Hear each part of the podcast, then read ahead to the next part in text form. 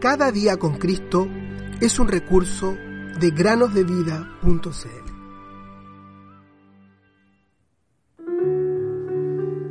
De la boca de los niños y de los que maman, perfeccionaste la alabanza. Mateo 21, 16.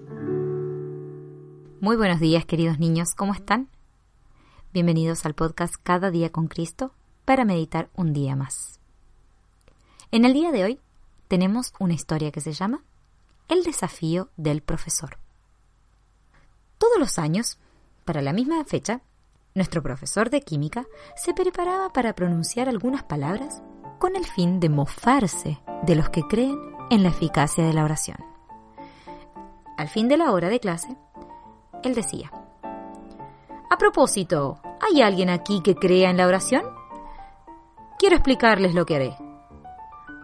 Entonces, el profesor se levantaba, daba vueltas alrededor de la mesa, tomaba un vaso y lo levantaba bien alto del piso de la sala, que precisemos era de hormigón. Luego seguía diciendo, Si uno de ustedes cree en la oración, que ore para que este vaso no se rompa cuando yo lo deje caer. Sostengo que todas sus oraciones, las de sus padres y las de los creyentes que conozcan, todas juntas no podrán impedir que este vaso se rompa al caer. El profesor que lanzaba este desafío había hecho lo mismo durante 15 años. Yo estaba a punto de rendir mis exámenes finales, cuando cierto estudiante del primer año fue advertido sobre la costumbre del profesor Lee. El joven se informó si verdaderamente no había ningún creyente en la escuela. Le dieron mi nombre y un día vino a verme en mi habitación. ¿Tú eres Dick Harvey? preguntó al entrar. Sí, le respondí. ¿Crees en la oración? Sí, claro. Yo me convertí hace poco. Y Dios me ha demostrado que debo resistir las burlas del profesor Lee.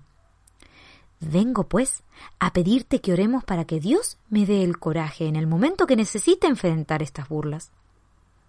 Te pido que oremos juntos para que el vaso no se rompa. De acuerdo, dije yo. Oraré contigo.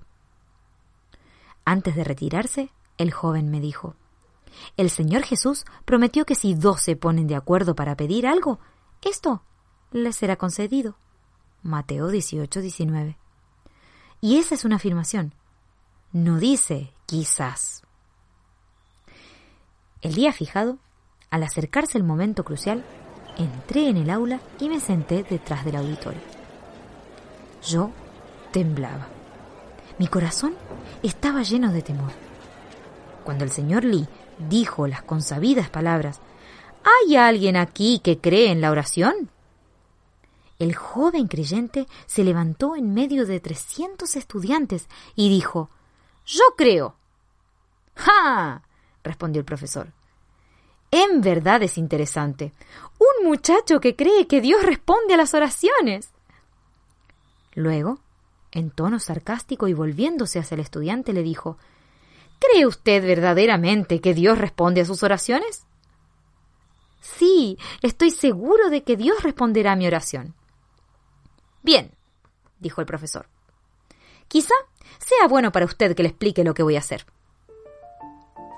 Entonces, haciendo los mismos gestos, le explicó delante de todos que iba a dejar caer ese vaso, que éste se quebraría en mil pedazos y que nada, ni en el cielo ni en la tierra, podría impedir que se rompiera.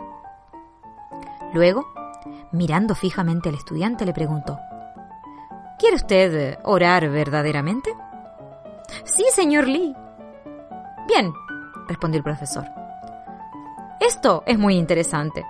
Todos nosotros guardaremos mucho respeto mientras este joven ora. ¿Está usted preparado? Hace mucho tiempo que estoy preparado. Bueno, dijo el profesor, póngase de frente al alumnado y ore. Todos nosotros inclinaremos la cabeza. El joven levantó los ojos hacia el cielo y dijo, Padre, en el nombre del Señor Jesús, te agradezco que me hayas escuchado. para tu gloria y en el nombre de tu Hijo Jesucristo, no permitas que este vaso se rompa. Amén.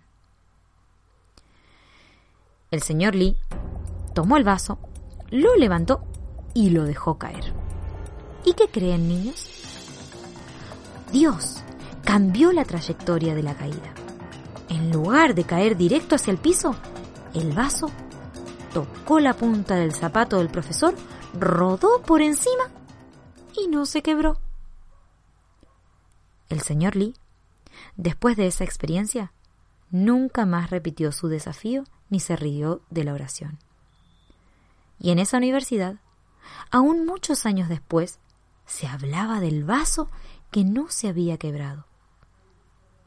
Hmm. En cuanto a mí, en aquella ocasión, volví a mi habitación profundamente humillado, me arrodillé frente a mi cama y dije, Oh Dios, ¿por qué no fui firme? ¿Por qué no tuve el coraje de dar testimonio de ti? Dame la fuerza y el discernimiento para hacerlo. No nos ha dado Dios espíritu de cobardía, sino de poder, de amor y de dominio propio. Por tanto, no te avergüences de dar testimonio de nuestro Señor. 2 Timoteo 1:8.